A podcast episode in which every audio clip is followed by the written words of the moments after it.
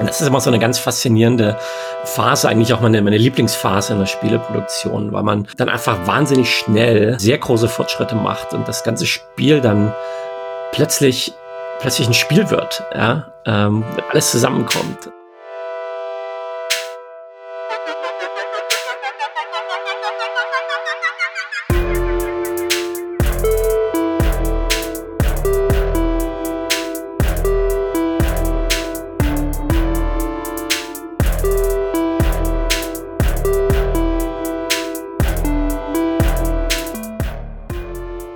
Spielt sich so einiges hinter den Kulissen ab, bevor wir ein Spiel auf unserem Monitor oder Fernseher zu Hause selbst spielen können. Ideen werden formuliert und Designs entwickelt, Code geschrieben und Levels gestaltet. Und dann wird die Hälfte davon vielleicht nochmal über den Haufen geworfen und von vorne gemacht. Darum geht es in dieser Staffel von Hinter den Pixeln. Mein Name ist Daniel Ziegner und wenn ihr das hier hört, dann seid ihr fast am Ende unserer kleinen Reise angekommen. Die Reise einer Idee bis zum fertigen Spiel. Eine der Ideen hinter diesem Podcast ist es, einen Blick auf die vielen Einzelteile zu werfen, aus denen ein Videospiel sich zusammensetzt. Diesmal geht es um den allerletzten Teil, das Zusammensetzen selbst, wenn Levels und Texturen, Story und Gameplay und überhaupt alles in die Endmontage geht und dann vom Fließband auf die Ladentheke fällt, sei es digital oder analog wann und wie ein Spiel zum Spiel wird, ganz am Ende seiner Reise, wenn es die Hände seiner kreativen Köpfe verlässt. Darum geht es in dieser Folge. Und zwar um Spiele, die durch viele Hände und aus vielen Köpfen entwachsen sind. Also halten wir uns nicht lange mit dem Vorwort auf, sondern kommen gleich zum Anfang vom Ende. Viel Spaß und hoffentlich ein paar Erkenntnisse darüber, wie unsere Lieblingsspiele entstehen.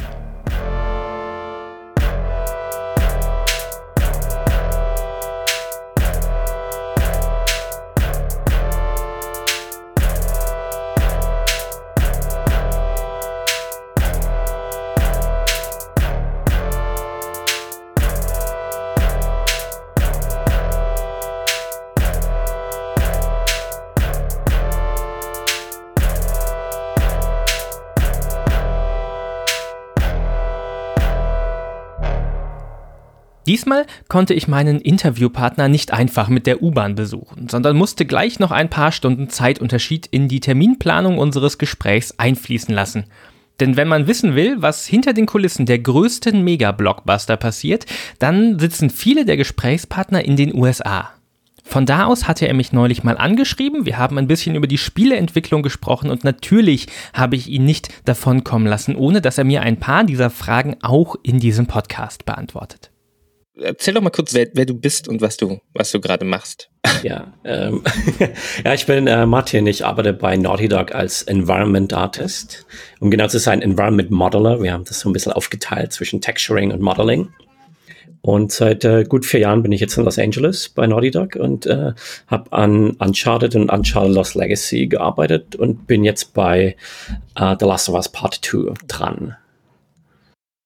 An der Sprache des Interviews erkennt ihr schon, Martin Teichmann hat nicht immer nur in LA gearbeitet. Er war davor auch schon bei Deck 13 und hat bei Crytek an Crisis gearbeitet, bevor es ihn von Deutschland in die USA verschlagen hat, wo er seit bald fünf Jahren an dem Gegenteil der kleinen Indie-Produktionen arbeitet, um die es in den letzten Folgen ging. Und äh, die nächste offensichtliche Frage ist, was macht ein Environment Artist?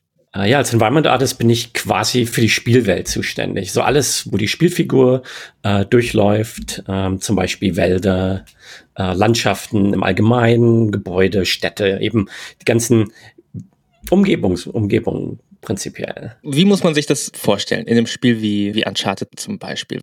Du machst irgendwie eine 3D-Software auf und dann packst du ein paar Formen rein und dann eine Stunde später ein fertiger Wald da. Ah, schön wär's. Äh, wie, wie, um, ähm, wie baut man so eine Spielwelt? Ah, ist schon eine relativ, eine relativ komplexe Frage tatsächlich. Ähm, also es spielt natürlich eine ganze Reihe Faktoren rein. Also äh, ist natürlich äh, Game Design oder Spiele erstellen ist halt Teamwork. Es gibt eine ganze Reihe Leute, die beschäftigt sind. Es gibt eine ganze Reihe Leute, die nur damit beschäftigt sind, also nur in Anführungszeichen, die Grafik für ein Spiel zu machen. Da bin ich nur ein Teil davon. Als Environment Artist zum Beispiel bin ich nicht der Erste, der an einem Level arbeitet. Es gibt zum Beispiel noch den Lighting Artist, der nur beleuchtet, ja, oder Animation, Characters, also die Spielfiguren selbst gestalten. Also eine Welt besteht aus wahnsinnig vielen Objekten, äh, einzelnen Bäumen, äh, Gebäuden. Gebäude bestehen aus wahnsinnig vielen einzelnen Objekten, Fenster, Heizungen, all diesen Objekten, die man eben braucht, um eine realistische Spielwelt zu bauen. Und dann gibt es noch den ähm, den nächsten Schritt, äh, indem man diese gesamten Assets quasi zum Großen und Ganzen zusammenfügt. Also zum Beispiel aus einzelnen Baumassets oder einzelnen Baumobjekten eben einen Wald zusammenzubauen. Und dann eben auch mit allen Objekten, die dazugehören, sowas wie Gras und eben die ganzen Details, die eine Spielwelt erst äh, wirklich spannend, interessant und äh, detailreich machen.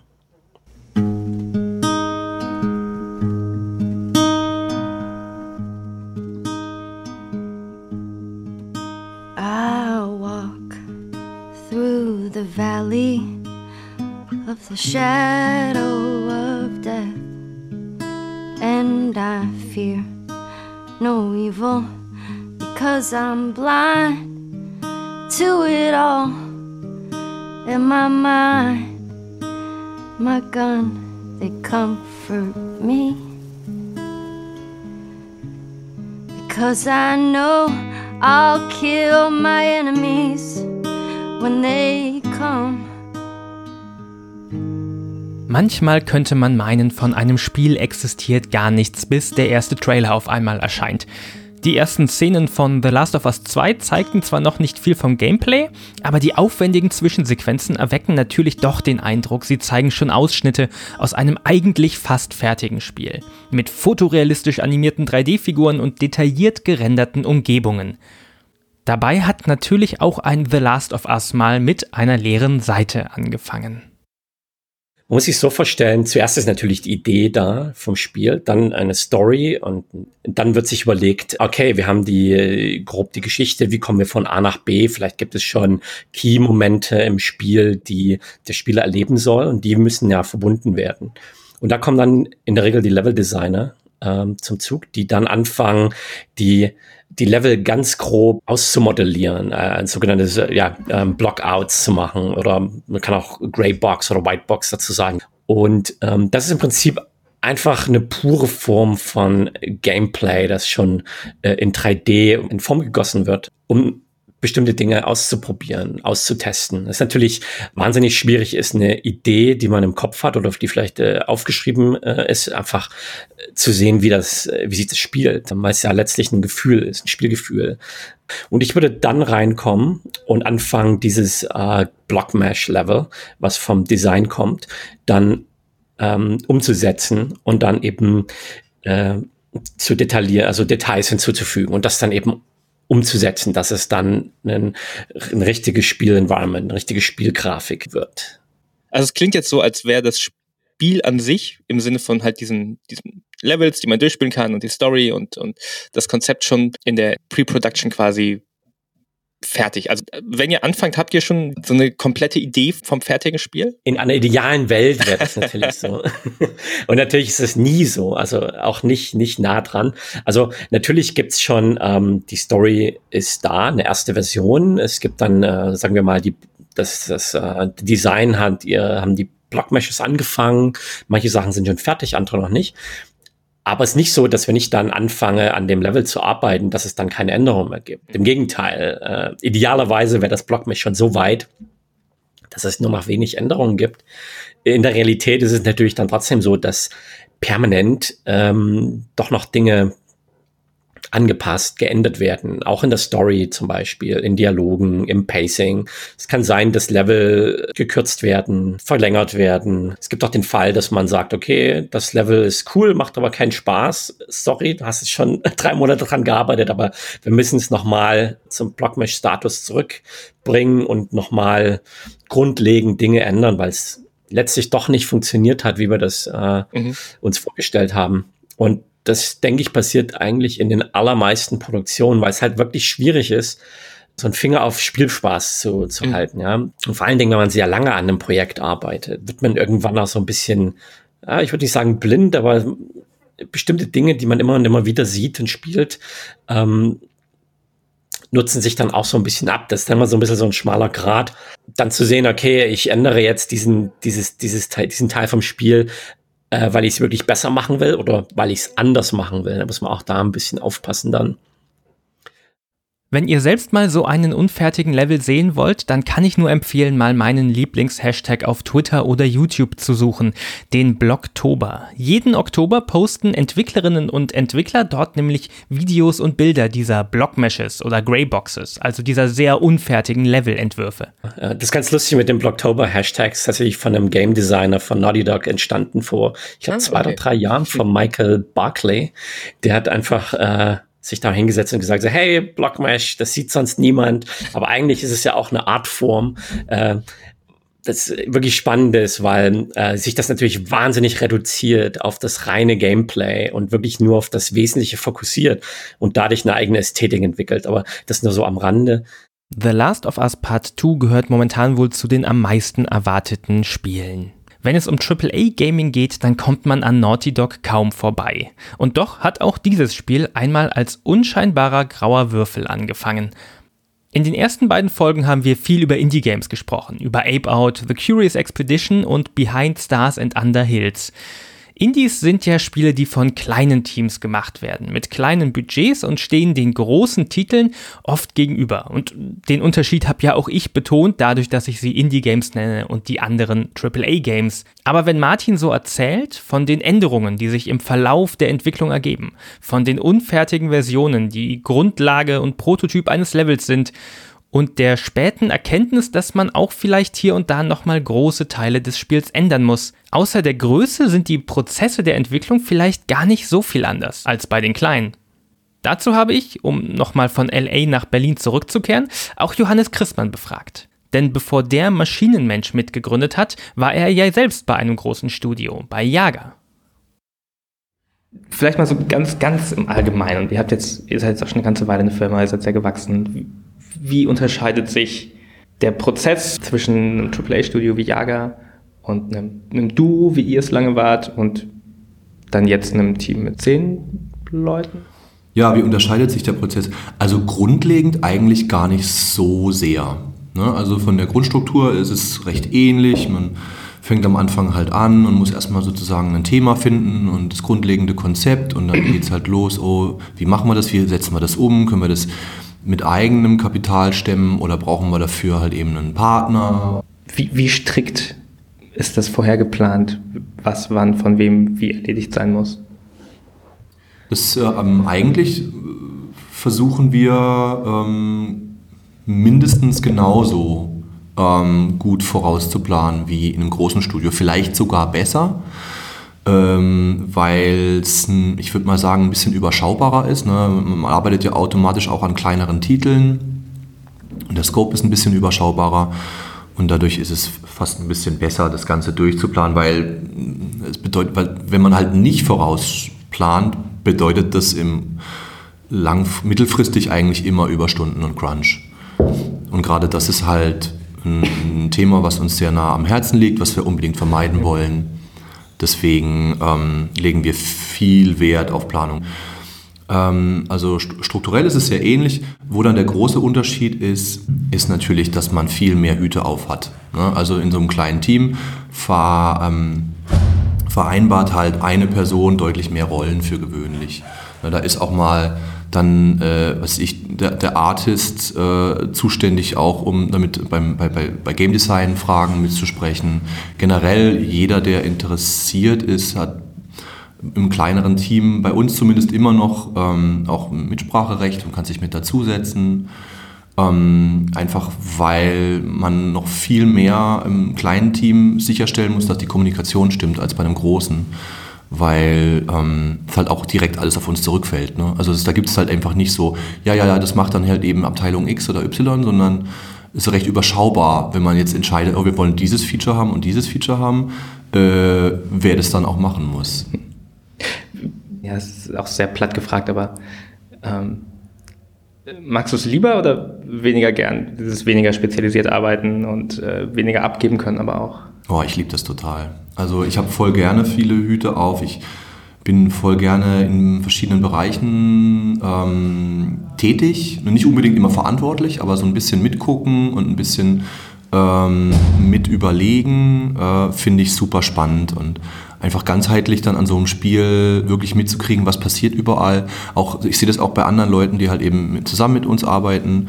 Ähm, es gibt ein ganz anderes Verantwortungsgefühl den Menschen natürlich, ne? ähm, wenn man den Eindruck hat, ähm, dass, dass man auch ein bisschen ähm, mitbestimmen kann. Also jetzt ist dieses Klischee von, ah, beim AAA ist man nur dieses kleine Rädchen und so. Das will ich jetzt gar nicht so doll reiten, weil im AAA-Bereich kann man auch sich in bestimmten Bereichen mit einbringen und so. Also im AAA-Bereich kann man sich auch einbringen, aber ähm, es ist einfach spannender und man ist ständig im Gespräch und man hat halt einfach die Möglichkeit, viel mehr das Persönliche ins Spiel einfließen zu lassen. Maschinenmensch ist von zwei auf zehn Mitarbeitende gewachsen. Naughty Dog hat 30 mal so viele. Und das ist nicht mal das obere Ende von Teamgrößen im AAA-Bereich. Bungie hat nochmal doppelt so viele Angestellte und eine Studiogruppe mit auf der ganzen Welt verteilten Standorten wie Ubisoft übersteigt diese Größe nochmal um ein Vielfaches. Während bei den Indies, wie Johannes gesagt hat, jeder im Team ganz viele Hüte aufhaben muss, sind die Teammitglieder in einem so großen Team oft spezialisierter. Martin ist Environment Artist, also baut er die Spielwelten aus. Davor baut diese Welt ein Leveldesigner. Es gibt Spezialistinnen für Texturen, Beleuchtung, Animationen, Objektmodelliererinnen und Grafik-Engine-Programmierer. Wie sorgt man bei so viel verteilten Aufgaben dafür, dass das Spiel am Ende trotzdem aus einem Guss ist?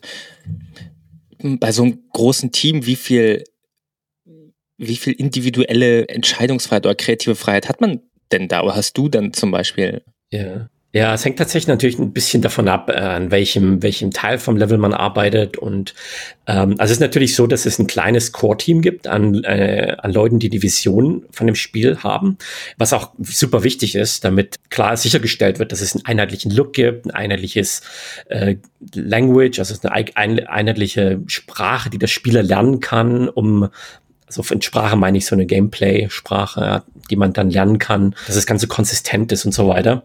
Das wird dann von einem, äh, von dem Director-Team koordiniert und dann die wird man sich, hält man sich dann auch. Und dann gibt's natürlich Aspekte im Level, die ein bisschen mehr gesteuert werden. Ähm, und dann gibt's andere Aspekte, die eben relativ frei sind. Ähm, es ist nicht so, dass wir dann komplett gemicromanaged werden. Es ist nicht so, dass man sagt, okay, hey, hier hinten musst du jetzt drei Büsche platzieren, äh, sondern es ist dann eher so, ja, ähm, wir würden uns mehr äh, Vegetation in dem Bereich wünschen, zum Beispiel, ja, dass das Ganze eben konsistent gehalten wird, aber im Detail oder auch im, äh, kann ich schon relativ flexibel und frei ähm, entscheiden. Und es gibt natürlich dann auch immer mal äh, Punkte, wo man vielleicht, äh, sag ich mal, mit dem Designer ein bisschen äh, diskutieren muss, weil er möchte unbedingt, dass da eine Tür ist. Ja, äh, und ich denke aber, okay, eine Tür passt halt überhaupt nicht hier rein vom Layout her. Vielleicht können wir da irgendwas anderes machen, zum Beispiel einen, ähm, eine, kaputte Wand oder sowas, äh, was vielleicht in dem Fall dann besser passt.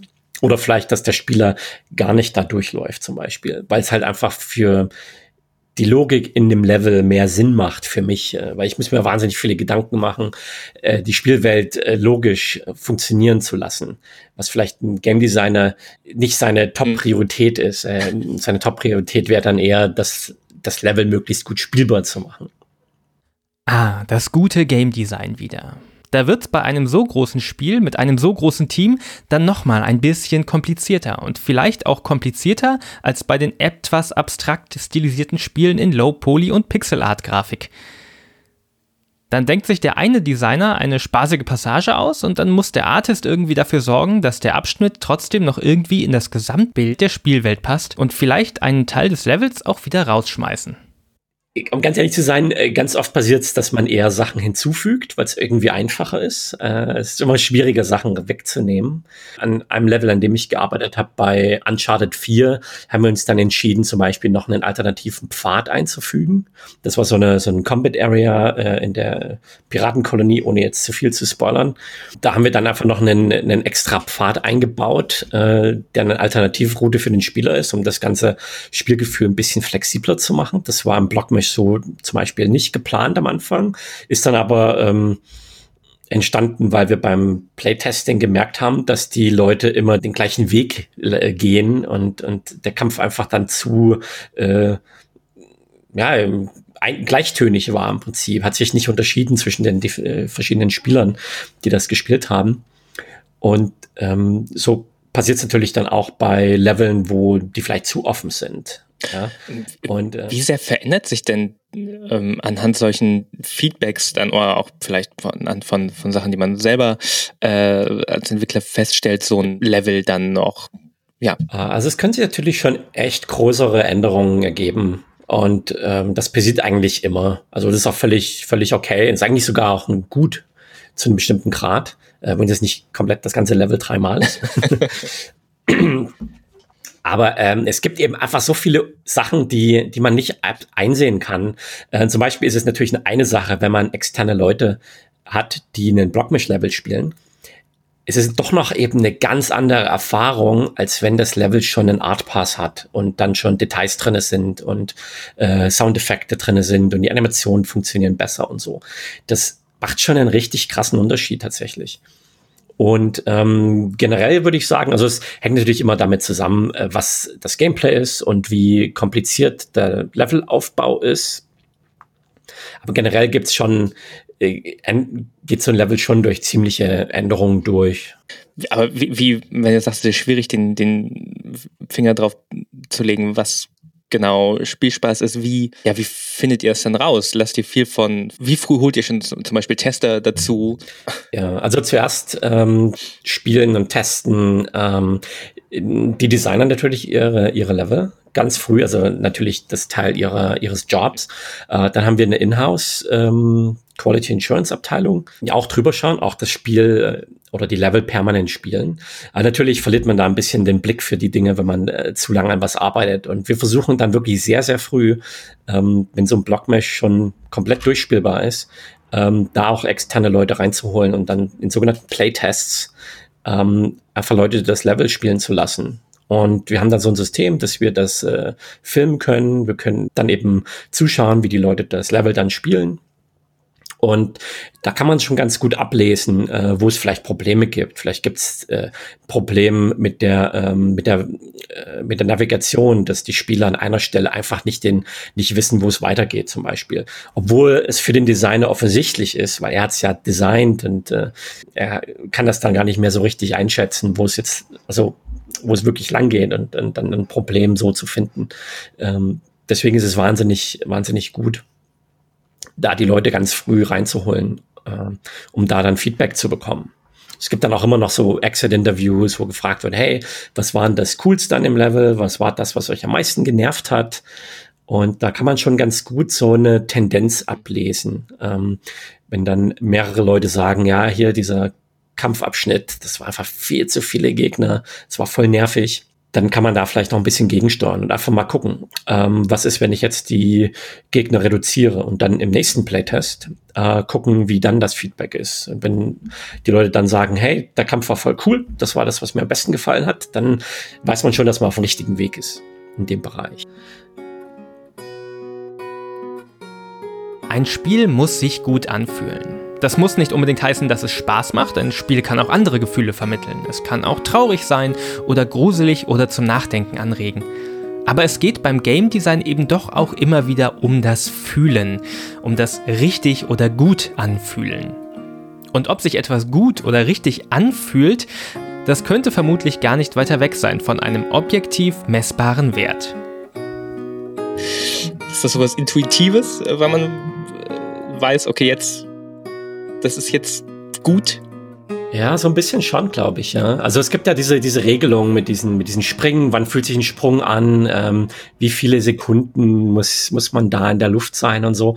Äh, das kann man äh, bestimmt auch zum Teil äh, konstruieren ähm, auf dem Papier, aber es ist dann letztlich doch eben eine Erfahrungssache. Man muss das immer und immer wieder spielen, Stellstrauben verändern und irgendwann fühlt sich's richtig an, genau richtig an.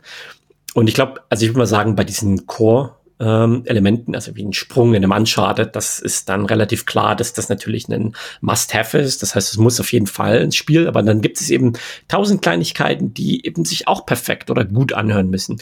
Es sind so Sachen wie Timing von Dialogen zum Beispiel. Wenn jetzt äh, Nathan Drake durch die Spielwelt geht und einen Kommentar zu irgendeinem Detail in der Umgebung abgibt, dann kann man ja auch an diesem Timing arbeiten. Wann ist genau der richtige Moment, dass das gesagt wird? Diese Dinge. Und die muss man testen und immer wieder spielen und immer wieder äh, tweaken, immer wieder äh, daran arbeiten und, und es verbessern. Und vielleicht doch mal was äh, kürzen und rausnehmen wieder, wenn es nicht so funktioniert. Hier mal einen Levelabschnitt hinzufügen, damit die Spielerinnen und Spieler eine neue Route offen stehen haben, da vielleicht ein paar Gegner entfernen so einfach geht das bei einem Spiel. Spiele werden ja immer noch oft mit Filmen verglichen und gerade die von Naughty Dog laden mit ihrer cineastischen Inszenierung ja auch zu diesem Vergleich ein. Doch auch wenn Filme inzwischen mit viel CGI-Technik immer mehr hinter der Kamera entstehen, so ist der Prozess der Entstehung eines Spiels doch nochmal ein ganz anderer. Denn Videospiele sind Software, bei dem fast jeder Aspekt zu fast jedem Zeitpunkt nochmal verändert werden kann. Aber ich bin kein Experte für die Entstehung eines Films. Jemand, der sich da ein bisschen besser auskennt, den hatte ich schon mal für diese Staffel interviewt. Also noch einmal zurück nach Berlin. Chongor Baranyai, der Veranstalter der Devolution, kommt ja ursprünglich aus dem Filmbereich und muss sich also mit diesem Unterschied zwischen Film und Spiel ein bisschen besser auskennen. Hm, ich habe immer so ein bisschen das, also das ist mein Eindruck, wenn ich mit, mit Entwicklerinnen und Entwicklern spreche, dass äh, genau das, was du sagst, dass sich das viel während der ähm, Entwicklung ergibt. Es sind ähm, wie, wie sehr anders sind äh, ist die Entwicklung von einem Videospiel da im Vergleich zu, ich, ich weiß nicht, das Beispiel ist immer ein, ein Film, weil ich habe das Gefühl, da ist es ein sehr, ein relativ linearer Prozess. Man schreibt ein Drehbuch, man dreht die Szenen, dann schneidet man die Szenen. Das Problem der Frage ist, dass ich darüber im Grunde genommen ab jetzt vier Jahre äh, okay. äh, reden könnte, glaube ich. äh, weil tatsächlich ist das das Thema, was mich die ganze Zeit beschäftigt. Ich habe tatsächlich einen Film-Hintergrund. ich habe eigentlich noch Filmdramaturgie studiert, das ist jetzt äh, wirklich eine Weile her und habe dann einen relativ harten Wechsel in die Spieleindustrie hingelegt. Und durch diesen harten Wechsel das fasziniert mich eigentlich genau dieser Unterschied seitdem, glaube ich. Also ich glaube, deswegen beschäftige ich mich auch bei Spielen so gerne mit diesem Prozess und eben mit diesem Nachdenken darüber, wie dieser Prozess irgendwie überhaupt so vonstatten geht, weil ich das so spannend finde, vielleicht eben durch meinen Background aus dem anderen Medium heraus, weil es da halt irgendwie so anders lief. Obwohl man natürlich auch sagen muss, dass es auch in dem Filmbereich natürlich durch die Digitalisierung durchaus ähm, iterative Prinzipien ähm, mittlerweile ähm, da sind und so. Ich denke jetzt vor allem so an so CGI äh, zum Beispiel. Also das ist ja wahrscheinlich das, wo es ähnlich ist, dass man einfach dadurch, dass alles, dass halt nicht gefilmt wird, sondern äh, am Computer erstellt wird, dass man jederzeit noch was ändern kann im Nachhinein. Als ich das noch studiert habe, da waren so die Anfänge von solchen Tendenzen wie, es, es, kommen immer mehr so kleine Schritte dazwischen. Also auch diese Art von, ich schreibe ein Drehbuch und irgendjemand verfilmt es. Da sind mittlerweile 100 Schritte dazugekommen, wo man immer wieder schleift und so, bevor es so weit kommt. Und eins dieser Schritte ist, was ich zum Beispiel total erstaunlich finde, ist das ganze Storyboarding oder sowas, ja, dass ich im Grunde genommen, irgendwann mal gab es diesen Schritt des Storyboardings überhaupt. Mittlerweile werden Storyboards auch offensichtlich in, in, eine, in einen Film zusammengefasst, so dass ich tatsächlich auch äh, den Film schon sehe, bevor der überhaupt umgesetzt wird durch Storyboarding. Da kann ich natürlich ganz, ganz viel mit Rhythmus schon arbeiten, insbesondere im Animationsbereich. Im Grunde genommen gibt es da eins zu eins ein Storyboard, ein, ein animierter Storyboard vorher. Wo du jetzt also gerade so, so technische Innovation ganz, ganz praktisch anbringst, wie sehr hat das denn die, die, diesen Prozess der Entwicklung verändert? Also Videospiele sind ja immer schon technisches, technisch getriebenes Medium auch. Ich glaube, dass es im Games-Bereich da gar nicht so viel verändert hat. Ähm, ich glaube, im Games-Bereich ist es schon, Games sind schon immer Softwareprodukte. Da ist, also bei Filmen gibt es halt tatsächlich ein, die naja, was man halt äh, mit diesen ganzen Buzzwords um die digitale Revolution herum irgendwie sagen kann. Ja, äh, Digitalisierung flisst alle analogen Bereiche auf und in allen ehemalig analogen Bereichen gibt es natürlich so eine schrittweise Annäherung. Ähm, diese Annäherung findet im digitalen Spielebereich nicht statt. Also ähm, jedenfalls diese Bereiche von Games, über die wir uns hier unterhalten, die sind von Anfang an Softwareprodukte eigentlich. Und, äh, und äh, dahingehend, äh, wenn ich mir die alten Entwickler angucke, die wirklich alleine was noch entwickelt haben oder in kleinen Teams, ähm, also eben vor 20, 30 Jahren, das finde ich eigentlich so erstaunlich, dass damals äh, diese Prinzipien eigentlich schon alle gelebt haben und äh, gelebt wurden. Ich habe letztens noch auch mit, äh, ich weiß gar nicht mal im, Gespräch mit wem, aber auch äh, darüber uns Witze gemacht, dass Spiele vielleicht heute gar nicht mehr wirklich fertig werden. Also so eine Entwicklung seit es äh, Online-Patches ein Ding sind. Aber es gibt irgendwie Early Access und äh, Service Games und DLC Season Passes. Ist, ist das auch so eine Anpassung an diesen Prozess, wie Spiele entwickelt werden? Dass es weniger dieses eine Produkt eine Rolle steht, das einfach fertig ist? Definitiv ja. Äh, ich glaube, was wir gerade haben, ist so eine, ist so eine Verhandlung darüber, wo der adäquate Zwischenweg ist. ähm, weil natürlich Produkte immer noch einen Sinn machen und einen Mehrwert bieten. Und auf der anderen Seite auch dieses Prozesshafte immer weiterentwickelt werden, auch einen Mehrwert bietet. Und ich glaube, dass wir da ein bisschen gerade in so einem Verhandlungsprozess sind, wo welche Genres, welche Größenordnungen, ähm, welche Teamgrößen für welche Arten von diesen Sachen irgendwie sich besser eignen. Ähm, wenn ich so ein Spiel anschaue, zum Beispiel wie das, was halt irgendwie, keine Ahnung, durch die Decke geht, äh, äh, sowas wie Fortnite oder sowas, da kann man relativ offensichtlich das Produkt ja nicht mehr benennen. Also das Spiel sieht ja jetzt anders aus als vor einem Jahr.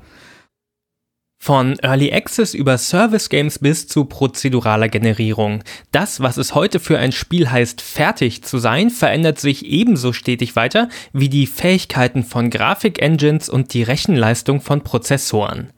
Und das verschiebt eben auch die Frage, wann ein Spiel eigentlich fertig ist. Manche Spiele werden in dieser Hinsicht gar nicht mehr richtig fertig. Naughty Dog halten da geradezu die Fahne des klassischen Singleplayer-Adventures hoch. Die Story von Uncharted kam mit dem vierten Teil zu Ende und läuft der Abspann, ist auch klar, dass das Spiel fertig ist. Wenn die Geschichte der Spiele von Naughty Dog linear ist, heißt das dann aber auch, dass die Entwicklung genauso linear vom ersten bis zum letzten Level durchgeht? Wie lange dauert das denn ungefähr, bis, sagen wir halt mal so ein kompletter Levelabschnitt von, bis der von dieser äh, ersten Level-Design-Phase bis zum Punkt ist, wo man sagt, okay, das ist fertig, das kommt jetzt so ins, ins Spiel? Wie lange braucht ein so ein Abschnitt? Oh, das ist natürlich eine echt gute Frage. Also ich würde sagen, das kann sich über eine gesamte Produktion ziehen tatsächlich. Und in der Regel ist es auch nicht so, dass man ein Level baut und dann ist der fertig und dann fange ich den nächsten Level an und bringe den von äh, Blockmesh, äh, also vom, ja, vom Blockmesh dann zum Finalen, sondern es ist eher so, dass ich äh, sage, okay, ich bringe dieses eine Level jetzt bis zu einem gewissen Punkt.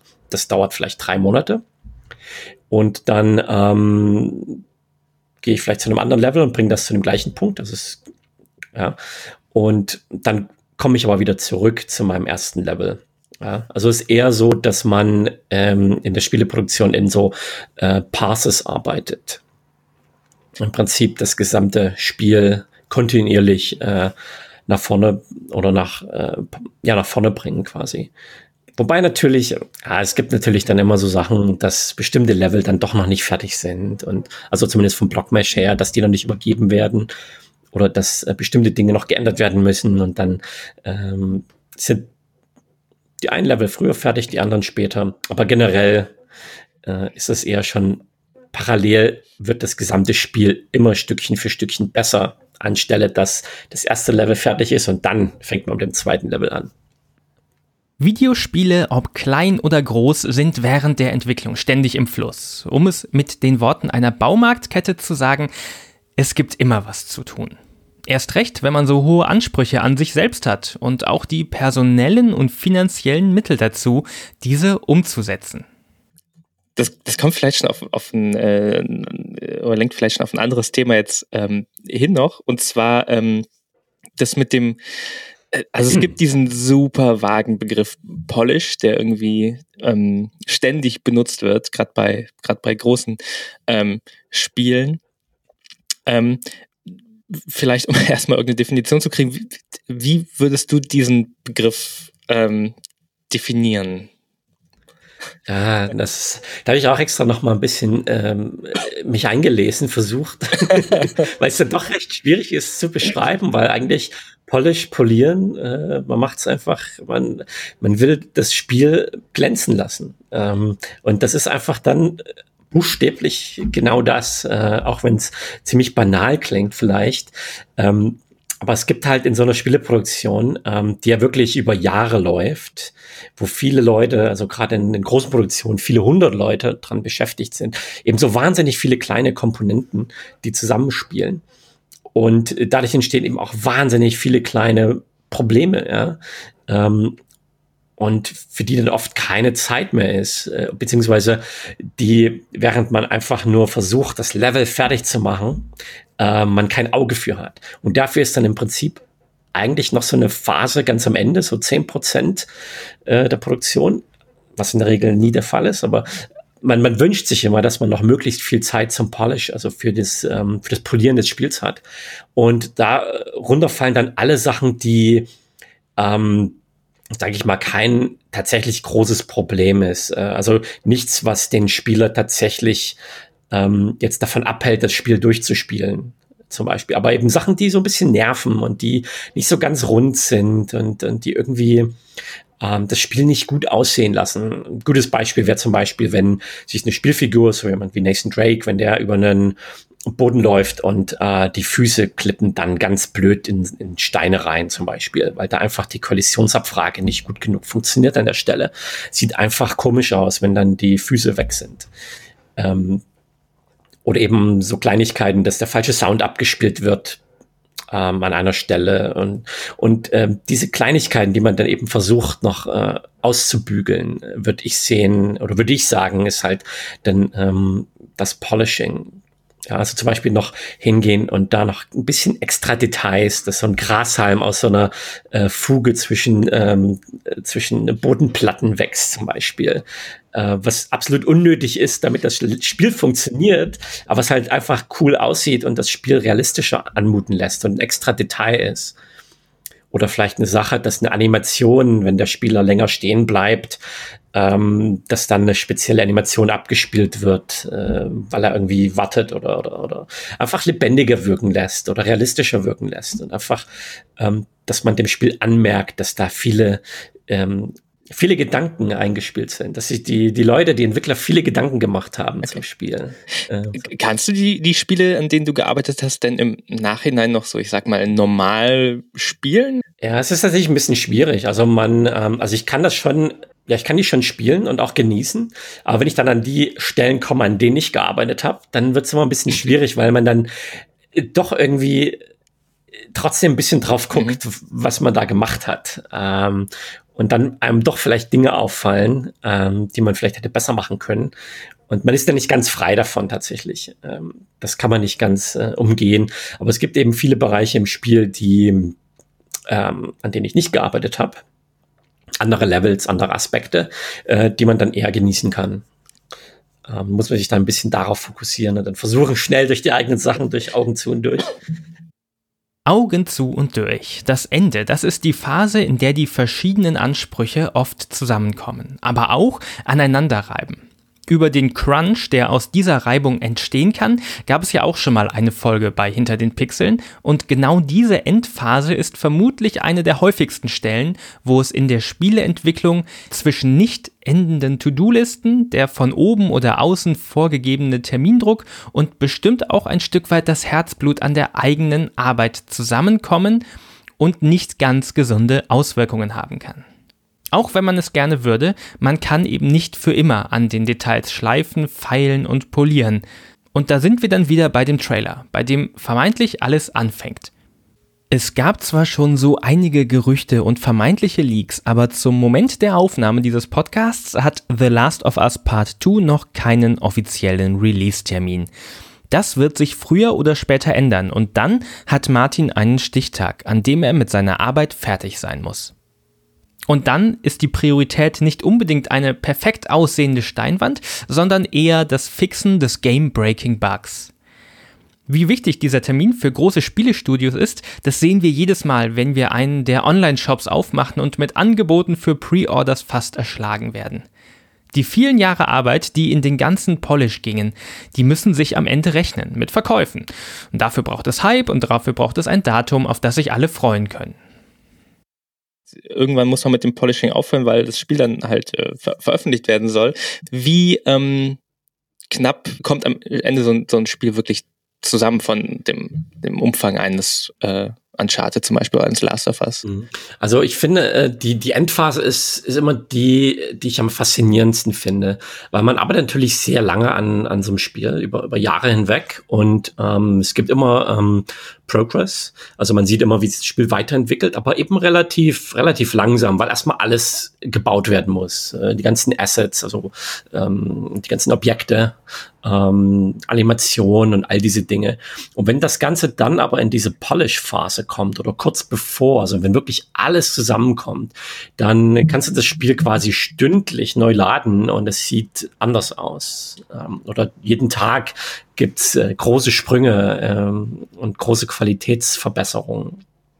Und das ist immer so eine ganz faszinierende Phase, eigentlich auch meine, meine Lieblingsphase in der Spieleproduktion, weil man ähm, dann einfach wahnsinnig schnell äh, sehr große Fortschritte macht und das ganze Spiel dann plötzlich plötzlich ein Spiel wird, ja, ähm, wenn alles zusammenkommt. Das ist wirklich wahnsinnig befriedigend und dann ziemlich cool, das, das dann anzuschauen. Und ähm, natürlich wünscht man sich immer, dass man mehr Zeit hat. Ähm, am Ende, und ich kann auch gar nicht so den Finger drauf halten, wie lange oder wie viel Zeit äh, man für so ein, so ein Polishing tatsächlich dann, dann aufwendet, weil das auch immer davon abhängt, an welchem Teil vom Spiel man arbeitet äh, und an welchen oder an welchem Projekt man generell arbeitet. Ja, es kann natürlich dann sein, dass vielleicht noch größere Änderungen kurz vor Schluss gemacht werden müssen aus irgendwelchen Gründen und dann ist natürlich die Polishing-Phase viel viel kürzer. Mhm. Welche welche ja, ist jetzt ein bisschen, bisschen abstrakte Frage vielleicht, aber welche mhm. Rolle spielt denn diese Endphase beim, beim Polishing, wenn das Spiel funktional soweit schon, schon äh, fertig ist und sagen wir mal, die meisten Bugs sind gefixt, welche, welche Rolle spielt das für so ein Spiel wie ein, ja, gerade Naughty Dog Spiele, die ja sehr ja. bekannt sind für ihre D Detailverliebtheit? Ja, ja, ich glaube, das sind so diese berühmten letzten fünf mhm. Prozent. Ähm, natürlich wird es auch ohne funktionieren und es wäre wahrscheinlich auch ganz gut. Aber ich glaube, der Spieler oder der Konsument, der kann das schon ganz gut, ganz gut wahrnehmen, wenn eben dieses, dieses extra Detail drin ist. Und es ist natürlich dann auch schwierig, in dem Punkt das auch genau zu definieren. Ähm, aber ich glaube einfach, diese, diese Liebe zum Detail, das heißt, man, man verlässt vielleicht den, den, den goldenen Pfad, also den Hauptpfad und dann geht so ein bisschen in die Ecken des Spiels und die sehen trotzdem gut aus. Ähm, man fällt irgendwo eine Klippe runter und das sieht trotzdem gut aus. Oder es, es, fühlt sich, oder das Spiel generell fühlt sich gut an. Du hast nie das Gefühl, dass äh, irgendwas nicht ganz äh, so flüssig läuft oder, oder gut funktioniert. Äh, die Framerate passt, ähm, ähm, die Steuerung ist immer, läuft immer gut. Ähm, eben, es fühlt sich einfach, äh, ja, es fühlt sich einfach gut an. Ähm, Sieht auch ähm, eben dann, dann gut aus in dem, in dem Aspekt. Welche Phase äh, magst du lieber? Eher den, den, den Anfang, wenn der Level so ähm, heranwächst, oder das Ende, wenn es an das äh, Polishing und die Details geht? Ah, ich glaube, ich bin eher jemand, der dann das Polishing und die Details äh, liebt. Ähm, weil es am Anfang schon ein bisschen anstrengender ist, ähm, äh, die Dinge erstmal zu definieren. Was ist das jetzt genau, mit dem ich, womit ich arbeite? Ähm, was dann oft dann auch, ja, man muss erstmal auf die Ideen kommen, was das sein soll, was ich damit machen kann. Ähm, das kann auch zum Teil schwierig sein. Es kann auch mal wunderbar funktionieren und äh, einfach nur so fließen und sprudeln. Äh, manchmal ist es aber echt harte Arbeit. Ähm, immer ständig äh, hin und her zwischen Design und Art. das kann auch recht anstrengend sein. Ähm, das Polishing tatsächlich, wie gesagt, es kommen halt die ganzen äh, Dinge sehr, sehr schnell zusammen und das Level sieht dann, fängt dann auch an, richtig gut auszusehen. Und ich glaube, als Artist freut man sich, wenn die eigene Arbeit dann äh, anfängt, richtig gut auszusehen, weil man muss auch ganz ehrlich sagen, so ein, auch, auch ein Naughty Dog Spiel sieht eben sehr lange ziemlich schlecht aus in der Produktion, weil es einfach noch nicht fertig ist natürlich. Und man muss sich dann einfach vorstellen, ähm, es wird später so aussehen und das und das und das muss ich noch machen, um dahin zu kommen. Äh, aber im Moment ist es noch nicht da. Und ich muss es erstmal bauen, ja. Und natürlich ist es dann super dankbar, ganz am Ende, wenn man dann noch diesen Feinschliff ins Level packt. Ähm, und das dann noch cooler macht, wo aber schon viel da ist. Das, glaube ich, macht, äh, macht dann doch noch, noch ein bisschen mehr Spaß. Martin erzählt, wie viele Gedanken in ein Spiel fließen, in jedes Detail, jeden Ziegelstein und jeden Grashalm. Und wenn endlos viel Zeit wäre, dann würde vermutlich kein Spiel jemals fertig werden. Aber endlos viel Zeit gibt es nicht. Und Perfektion ist sowieso Ansichtssache. Genauso Ansichtssache wie der Spielspaß, um den es am Ende dann doch bei den meisten Spielen noch geht, wenn sie fertig werden und sich einem Publikum zum Verkauf anbieten müssen. Da kann man sich noch so viele Vorträge auf der Game Developer Conference anschauen, in denen Entwicklerinnen und Entwickler ihre besten Tricks verraten oder von ihren Erfahrungen berichten und mathematisch genau erklären, was einen guten Sprung in einem Videospiel ausmacht. Das perfekte Verhältnis von Geschwindigkeit, Höhe, dem richtigen Gewicht beim Aufprall und was es sonst noch alles zu beachten gibt, damit sich ein Sprung in einem Spiel wirklich gut anfühlt. Aber es gibt ganz verschiedene Wege, auf denen ein Spiel sein selbst gestecktes Ziel erreichen kann. Nathan Drake springt durch das kinoartige Spektakel Uncharted und Madeline hüpft durch den melancholischen Pixel-Plattformer Celeste. In beiden Spielen wird viel gesprungen und beide Spiele haben, so würde ich es zumindest behaupten, Hauptfiguren, deren interaktiven Sprünge sich einfach wirklich, wirklich gut anfühlen. Und doch könnten die beiden zumindest oberflächlich betrachtet wohl kaum unterschiedlicher sein. Spiele haben viel mit Computern und Technologie zu tun, mit Algorithmen und Programmcode, aber Spieleentwicklung ist dann eben doch keine Wissenschaft, bei der man einfach eine Gleichung auflösen kann und am Ende dann die objektiv richtige Antwort hat. Videospiele wollen uns etwas fühlen lassen und ob ein Spiel sich gut und richtig anfühlt, das muss am Ende doch jede und jeder von uns selbst entscheiden beim Spielen, ganz subjektiv. Und spätestens da stehen dann doch alle Entwicklerinnen und Entwickler, egal ob groß oder klein, wieder vor derselben Herausforderung. Dem Ende. Ähm, wann wisst ihr denn, wann es ge genug Gedanken sind? Weil wenn du jetzt sowas wie ähm, Grashalme zwischen dem Stein erwähnst, da kann man ja wahrscheinlich dann nochmal zwei Jahre nur Grashalme. ähm, ja, das, das kann ich ganz einfach beantworten. Und zwar ist das, wenn das Spiel erscheinen soll. Dann also man kann es im Prinzip, im Prinzip muss man einfach den Stift weglegen. Ähm, man ist nie fertig. Im Prinzip gibt's immer was. Es gibt doch noch Sachen an, an, an Leveln, an denen ich gearbeitet habe, wenn ich die jetzt im Nachhinein spiele, dann denke ich mir, oh Gott, warum habe ich das nicht gemacht? ich komme gleich nach. Ja. Hm. Ich mag sie. Und das arme Mädchen scheint dich echt zu lieben. Ich weiß, ja. Hör zu, das Angebot steht noch. Das ist nett, aber nein, danke. Wenn du denkst, du wärst uns eine Last, Darum das geht's bist nicht. du nicht. Darum geht's nicht. Also ein bisschen schon, aber... Ich dachte nur, nachdem wir Averys Schatz gefunden haben, wäre ich zufrieden. Stattdessen habe ich irgendwie dieses Gefühl von... Leere. Ja. Egal wie aufregend das nächste Abenteuer sein wird, am Ende stehst du immer mit dem gleichen Gefühl da.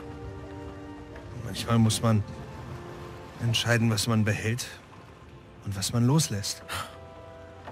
Tja, ich schätze, da bin ich noch nicht.